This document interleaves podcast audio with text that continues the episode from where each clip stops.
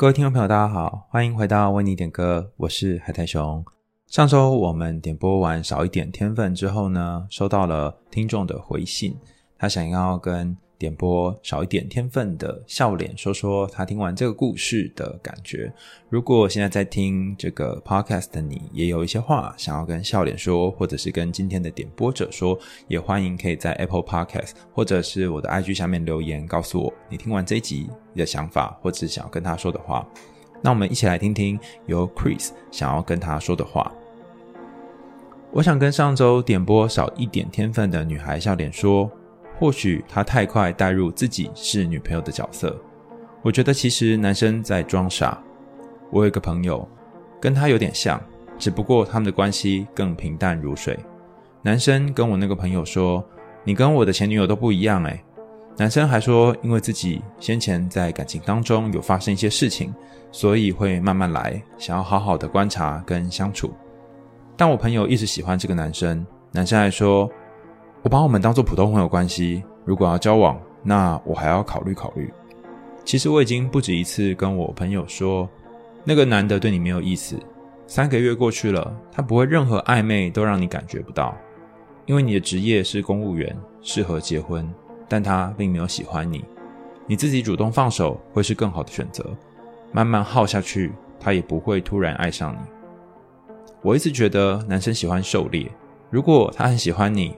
或者是觉得你随时可能被抢走，他会想要确定彼此的关系，而不会跟你一直是什么都不是的关系，或者是只是普通朋友的关系。我一直认为，女生在关系里面要思想独立，认清楚自己角色的设立。当你还不是对方的暧昧对象或者女友的时候，不要做出暧昧对象或者是女友会有的情感和行为。当男生表现出言行不一，就是对你没有那么上心。紧紧扒着人家不放，不如好好跟自己相处，当自己最好的朋友，自然会吸引非常欣赏你的人。因为跟你相处自在的人会自带亮点。如果你连自己都觉得自己特别，那么别人怎么会不注意到你呢？我想分享给一样在情场困惑的女孩，我们要练习在关系当中独立思考。或许当一个人能够给自己足够的安全感，就不用一直从男朋友身上寻找。看清关系当中的现实面，宁可一个人过得自在，也不要在关系里面委屈了自己。这是来自 Chris 的回应，我很开心，现在听众之间可以互相隔空联络。那虽然我的想法跟 Chris 不完全一样哈，我觉得在演化论上的确是说，男生在很多关系里面都会扮演类似狩猎的角色。但我觉得就像 Chris 说的一样，时代已经渐在演变了，女生也可以当主动出击的那一个人，那不一定。就是永远都要用打扮啊，然后把自己弄得漂漂亮亮，然后等待对方来进攻。可是我蛮认同 Chris 的说法哈，就是你得要试着练习跟自己相处，跟自己在一起。那这件事情，我前阵子在上次的点播结束之后，我跟 KP 讨论，他发现我好像跟不同的女生在一起，就会变成不同的样子。比如说，我跟某一任女友在一起，那她是一个很喜欢往外跑的人，我就跟她一起往外跑。那我跟另外一个女友在一起，那时候是一个。很避暑，他是一个经常躲在家里面的，我就跟他一起宅在家。然后 KP 因为认识我很多年，他就说：“嗯，你有没有发现你跟谁在一起就会变成他的形状？”我就说：“诶，对，好像是这样。”，那 KP 就说：“嗯，你有没有想过，如果你跟自己在一起会是什么样子？”我想了蛮久的，因为的确我很容易受到对方的影响。有时候会忘记自己真正想要的是什么，或者是会说服自己、催眠自己，跟自己说我想要去做一件事情，但其实我根本不想要，是对方想要。那 KP 问我这件事情之后，我就想：天哪，好难哦！我自己都没有办法跟自己好好在一起了，我要怎么想象我跟自己在一起的样子是怎样的？不过 KP 也蛮有趣的，我就跟他说，我实在是想象不到。他说：诶，他也想象不到。然后他说：好，你都想象不到，那你今天还问我？不过 KP 说，她有时候会想想，她如果跟她的老公在一起会是怎样的，或是她如果没有跟她老公在一起是怎样的。我发现，诶，好像光是这样的想象就蛮不一样的。甚至说你在做一件事情的时候，你男友在你身边，或你男友没有在你身边，你做出来的样子会不一样吗？就是这个小小的练习，可能就可以让你感觉一下，你是不是很容易受到对方的影响，还是你根本不晓得自己真正想要的到底是什么？我前阵子有跟大家分享小妮子的一本书，叫做《那些爱情里我们所受过的伤》。这本书当中分享了许多亲密关系的经典研究。有一个概念，我们之前在不同集当中也跟大家反复的提及，叫做关系依存自尊，就是你把自己的快乐跟不快乐建立在对方身上。那小妮子这本书当中引了一个心理学家叫 Scott Wessler，他提到关系依存自尊是把自己的个人价值和身份认同建立在别人需要自己上面。换句话说，如果别人需要你，或者是别人不需要你，你可能就会觉得自己很好，或自己很糟糕。那另外一个在这书里面有引用到的家庭治疗师伯特尼克，他也指出，一个人不会突然就变得关系依存，很可能跟他过去原生家庭当中父母或者是主要照顾者有关。比方说，他们可能过度控制，或者是过度忽视，都可能会造成一个人跟其他人建立这种互相依存的关系。那我想说明一下，为什么会是过度控制或者是过度忽视呢？我们来想象一下哦。倘若当你很小的时候，家人就会限制你去哪里玩，限制你做任何事情，甚至跟你说你一定要长成一个大家闺秀，然后变成某一种特殊的形状，硬是要把你捏成一个样子的话，你考得好或考得不好，他们都会用他们的价值观来框住你。那你很容易就会忘记自己真正想要的是什么，甚至会觉得自己爸妈如果开心，家人照顾者如果觉得舒服的话，那你也跟着一起舒服，但是你就把自己的感受压抑到最扁、最扁、最扁。那另外一种情况是，倘若家人完全不关心你，完全不在意你的话，你可能就会想要用各种方式引起身边的人注意。然后，比方说，你可能透过才艺表演啊，或者是考试考得很好啊，或者是把碗打破啊，等等，可能是呃世俗上觉得是好的或是不好的方式，来让家人注意到有你这个人在。但这两种方法，不论是哪一种，都会造成一种状况是。你会把目光的焦点看到别人身上，就是别人要怎么样关心你，别人要怎么样注意到你。那如果注意到了，你会觉得，哦，我好像是一个值得被注意的人，我好像是一个值得被关心的人。你没有把目光焦点放在自己身上，没有把自己过得好不好这件事情当成是自己的责任，而变成是别人期待你做什么就做什么。那我跟大家分享几个我身边朋友的故事哈。我有个朋友叫做 Vicky。从小，他爸妈都一直跟他说，他要穿得很端庄娴熟，然后那个裙子一定要超过膝盖。如果他穿的稍微袖子短一点点，不是那种无袖，就是稍微短一点点，他就会被家人骂说你很淫荡啊，你很不检点等等。所以导致他呃出社会之后呢，不论是跟任何人相处，任何人在一起，他都要把自己包得紧紧的。但他其实是一个很喜欢展露自己内在跟身材的人。他常常会在家中穿衣镜前面穿他很喜欢的那些漂亮衣服，呃，可能是短裙啦，或者是细肩带之类的。然后还要把这些衣服呢偷偷藏起来，藏在柜子里面的深处，用黑色的塑胶袋包起来，以避免被家人发现。那这件事情对他产生什么影响呢？所以他长大出社会，然后认识了新的对象之后，他的对象呢是一个也是有点刚正不阿的男性，跟他爸爸有点像，但是比较不一样的是，他会比较温柔体贴的照顾我那个朋友 Vicky。有一天，这个男生在 Vicky 的柜子深处发现了那个黑色的塑胶袋，然后打开之后发现，天哪，里面竟然是那些很火辣的衣服，然后就把 Vicky 臭骂了一顿。但其实我觉得 Vicky 已经长这么大了，他。可能可以为自己想要做的事情负一些责任，不需要再被过去的家人给捆绑。但当她的男友这样骂她的时候，她会觉得自己好羞愧哦，怎么会做这种事情呢？真的是对不起她的男友，也对不起她的家人，然后就只好把那些衣服都剪掉。虽然是她很喜欢、很宝贵的衣服，甚至很夸张哦，她还在男友面前就是大哭啊，然后拉着男友的裤子说：“对不起，我不敢再这样做。”我一开始听到 Vicky 分享这件事情的时候，我真的吓歪了，因为我想说：天哪，你买衣服还要经过你男友同意吗？但我后来慢慢发现，Vicky 可能从以前到现在都没有好好感受到可以为自己的人生、为自己的身体做决定的时候，所以当男友说这些话的时候，她可能也不知道要如何回应，只能够用以前她习惯的方式来回应男友。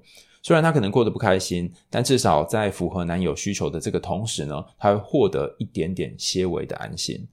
其实不论是 Chris 的回复，或者是 Vicky 这个例子里面，我都想跟大家说，要做自己，或者是不要变成在关系当中依靠别人，是有一点点困难的。尤其当你从小到大都是看着别人眼光在生活的时候，现在突然跟你说，诶，你可以只顾自己的眼光咯，不要那么在意别人的想法，你可能会觉得有点怪，因为那不是你以往所习惯的方式。但你可以先从现在开始做一点点，比方说十次里面可能有九次还是会在意别人的想法，那有一次是听从你内心的声音。两个自己，到底你是谁？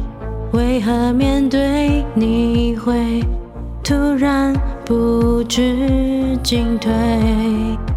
理智被摧毁，对你难分错对，是我太愚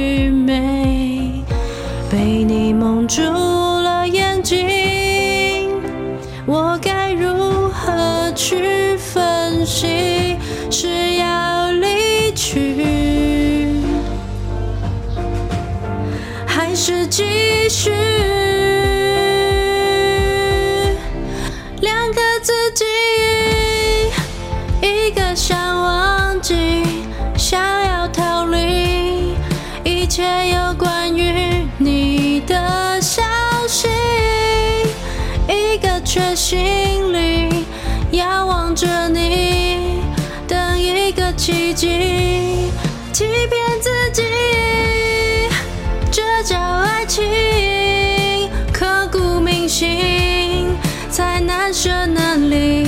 恨我自己，明明都看清，却狠不下心，不能自已。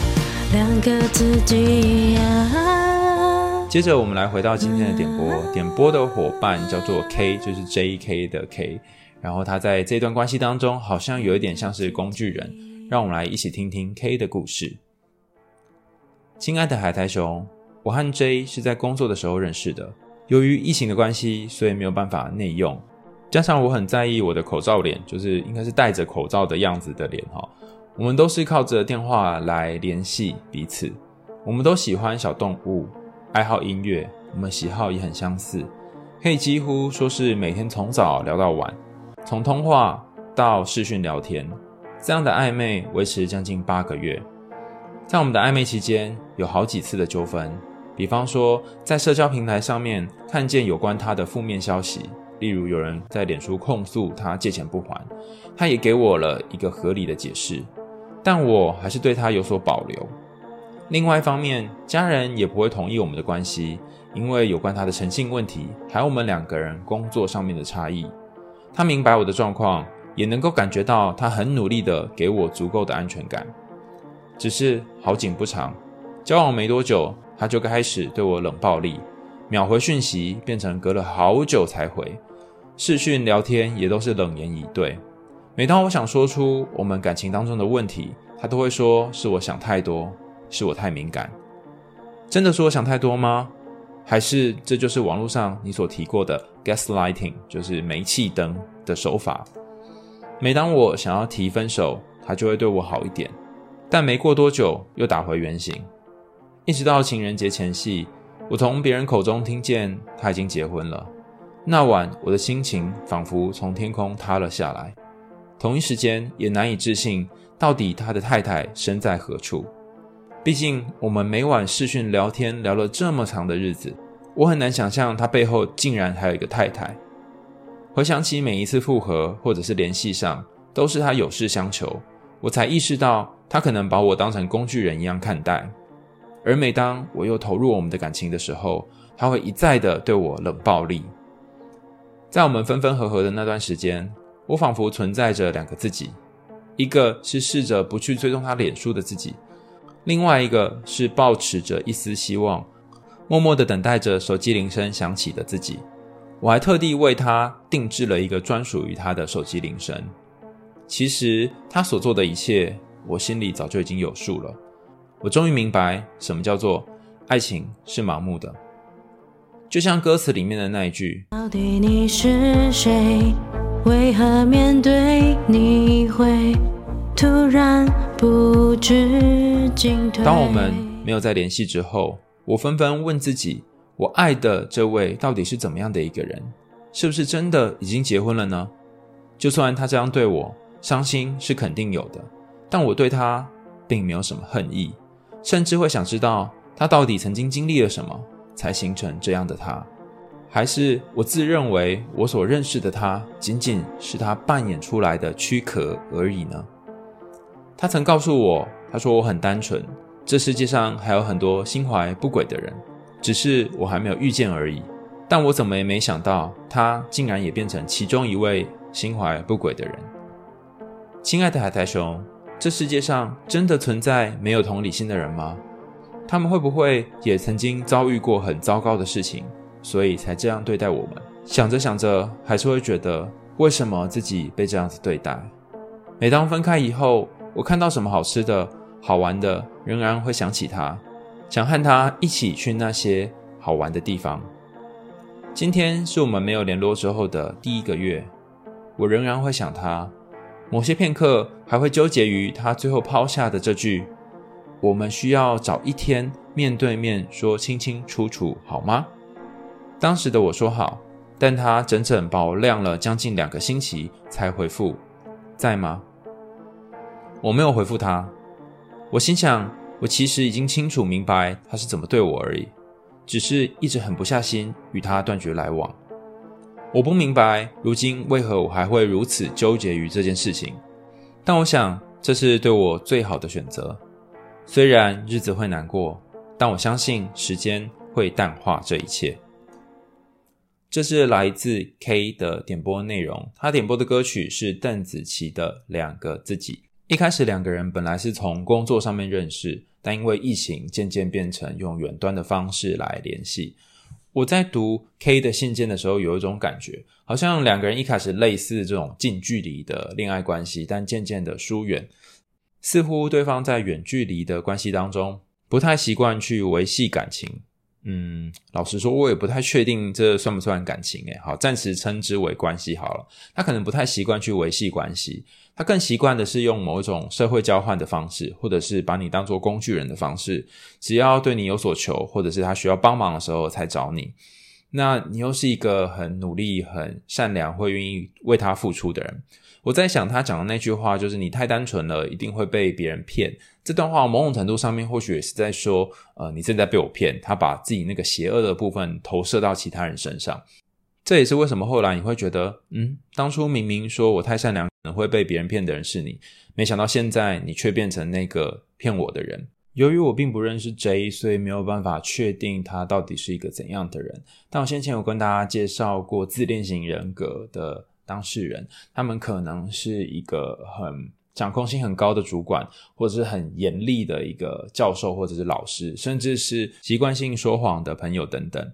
那有一本书叫做《百分之四的人毫无良知，我该怎么办》哈。那他用的词是 social path，呃，还有一些类似的词，例如说 psychopath，或者是 antisocial personality，哦，反社会人格，或者是呃社会病态等等。但不管是先前的哪一个名词，他们共通的地方都是缺乏同理心，可能不会把别人的苦难当成一回事，甚至会造成其他人的苦难，然后利用这些苦难来得到某些利益。简单的说，呃，你可能跟他们在一起之后，你会不知不觉就被利用了，甚至是你很心甘情愿帮他们做一段时间之后，才发现，天哪，我到底为什么要为这个人做牛做马？通常一开始的时候，这些人不会很立刻的就呈现出他们令人讨厌的一面，然后也不会让你知道他到底发生了什么，甚至有一些有关于他自己的讯息或秘密都会藏起来。因为如果太快让你知道的话，他们就没戏唱了，你也不可能帮上他们的忙。一直到哪一天别康或者是事情东窗事发之后，就像你发现他其实已经结婚的时候，你才会觉得天哪，原来一直以来自己都是被蒙在鼓里面的那一个。我想跟 K 说，在你的信件里面，我看到了许多受害者可能会有的思考模式是：他这样伤害我，是不是代表过去他也受过一些类似的伤？我好同情他，好关心他，他是不是发生了什么，所以才这样对我？好像我们受过某一些痛苦之后，也会开始去思考，这个人怎么会这么邪恶的对待你？我记得之前有跟大家分享过，就是邪恶跟黑暗是会遗传，是会传递的。也就是说，我如果用某种糟糕的方式来对待某一个人，势必代表某一个人一定也用过这种方式来对待我。比方说，可能是我的家人，或者是我的朋友，我曾经被背叛过，我知道那个背叛的感觉是很不舒服的。所以，当我在面临类似的情况的时候，或者是我害怕被别人再背叛的时候，我可能透过先背叛对方的方式来避免自己再受伤。那虽然我讲过这个有关于创伤或者是黑暗会传递的理论，可是我也想跟大家分享，就算你曾经遭遇过创伤，遭遇过黑暗，你也不一定要把这个创伤跟黑暗传递给下一个人。你可以让这个创伤在你身上停下来。同样的，如果对方透过这样的方式来对待你，他把一些他自己的课题，他把一些不诚实的部分展现在你身上，甚至你跟他在一起的时候，觉得自己好委屈哦，为什么总是他来替他做事，没有真正的得到这种爱的感觉？那你也不一定要替他着想。为什么不用替他着想呢？有些时候，我们帮对方找一个理由或者找一个借口，是让自己觉得稍微舒服一点的方式。可是，如果你长期都为对方找理由、找借口，你就会陷入我们上一集所说的自我欺骗或是自我催眠里面。因为开始说一些谎，说一些话，然后跟自己说啊，可能他是这样吧，可能他是那样吧。透过这种方式，让自己过得好一点。那这个方法有一个 bug 哈，就是长久下来，你会慢慢不清楚说到底真实的情况是什么。甚至，如果你经常帮对方找借口，久了以后，你就变得不晓得到底什么是真实，什么是你想象出来的世界。更有可能，你用你想象的世界来覆盖在真实的世界上面，借着这种方式，可以跟他维系一种看起来好像在一起。看起来他好像对你还不错的这种假象的关系，可是实际上，就像你信件里面谈到的，在你内心当中已经很清楚他对你的感觉是什么了，只是你可能还没有办法面对，还没有办法放下而已。你问我说，世界上真的存在没有同理心的人吗？他们是不是也曾经遭遇过很糟的事情？我觉得在问这个问题之前，你可以先想一个问题是：为什么你会想要问这个问题呢？是不是真的透过得到这个问题的答案，你会觉得好过一点点呢？大多数的人在分开之后，都会试着想要替对方解释，看起来是为对方解释，但实际上是为这段你们两个人一起相遇的关系做一个解释。如果你可以找到为什么他对你这么糟糕，那么你内心就会变得比较平稳一点。以前我也觉得这件事情很奇怪，帮对方解释到有什么好处？后来我发现其实是这样子啊，就是。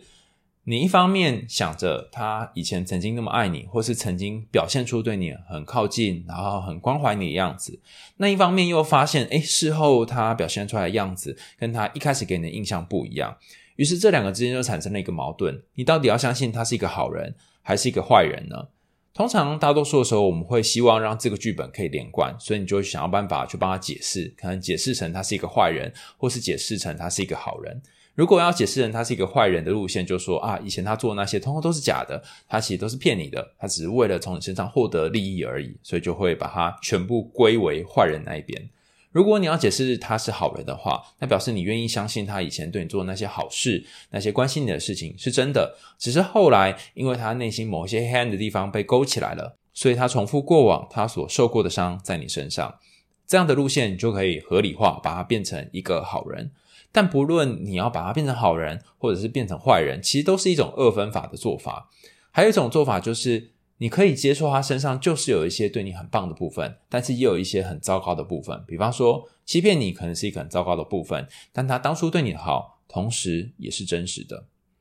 你在信件的最后说，你仍然会想他，仍然在吃到一些东西、去到一些地方玩的时候，会想要跟他一起经历这些片刻。甚至经常会想起他最后说的那句：“我们应该要找一天好好面对面说清楚。”然后后来你也清楚，他可能没有真的想要面对这段关系，所以隔了两个星期才回复你两个字。不过这一次你已经想清楚了，你不想要再被他给牵着走了。你已经知道他是怎么样在关系里面看待你了，但是不知道为什么你总是放不下这颗心来，还是会把很多事情挂在他身上。那该怎么办呢？先前我们有很多次跟大家分享说，如果你跟一个人分开，不论这一个人他到底是真的跟你有交往，还是你们只是暧昧的关系，甚至你们不知道如何定义你们之间的关系，不管是哪一种关系，在分开之后，往往会面临一种失落的感觉。这个失落可能包含本来可以一起想象的美好，没有办法在一起想象了；本来可以晚上有一个人跟我聊天，分享一些心事，却还没有办法了。这个失落空空的感觉，是分开之后多少会面对的。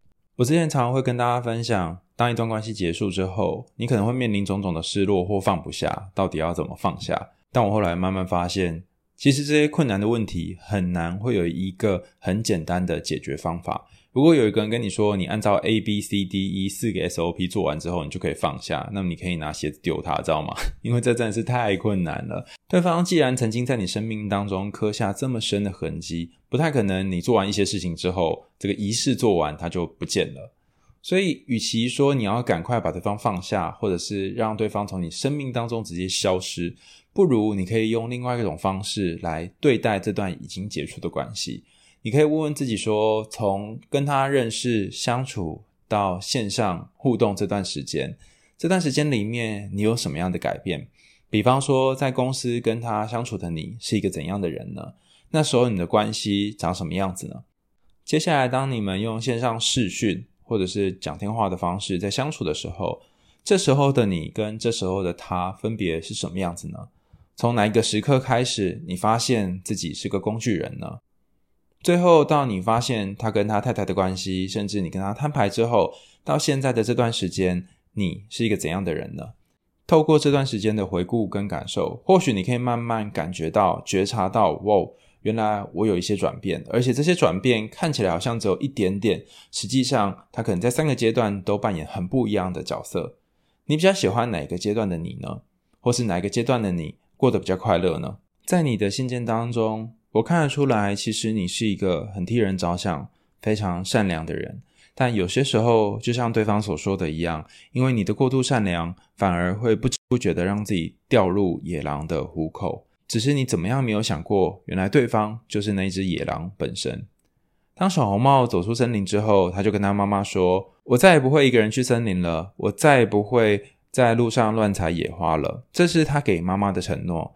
那么，如果在这段关系结束之后，你也给自己一个承诺，给自己一个改变的小小的建言，你会跟自己说些什么呢？听完今天的点播，听完今天的信件，还有 Chris 的回复，如果你有任何的想法跟感觉，也欢迎你写信告诉我们。你可以传讯息到我的 IG，或者是在 Apple Podcast 下面直接留言，甚至你也可以投稿你自己的故事，自己想点播的歌曲，来到我们为你点歌的单元。在节目的最后，让我们一起听听由 KP 所演唱的这首歌，邓紫棋的《两个自己》。我们为你点歌，下次见喽，拜拜。像从不认识你，将全部的回忆都已被你抛弃，无法看透你，只觉你心里有太多的秘密。被你蒙住了眼睛，我该如何去分析？是要离去，还是继续？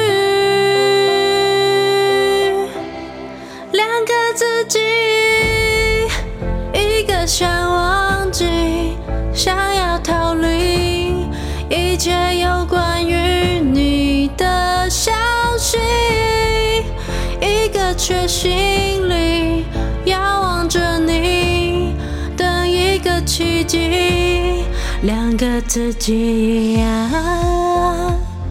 啊，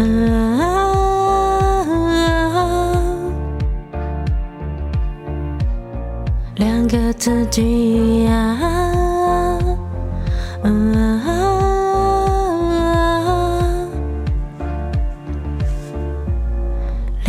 自己，到底你是谁？为何面对你会突然不知进退？理智被摧毁，对你难分错对，是我太愚昧，被你蒙住了眼睛，我该如何去？是要离去，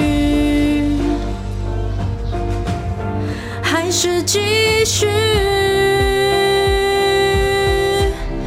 两个自己，一个想忘记，想要逃离一切有关于你的消息，一个却心里遥望着你，个奇迹，欺骗自己，这叫爱情，刻骨铭心，才难舍难离，恨我自己，明明都看清，却狠不下心，不能自已，两个自己、啊。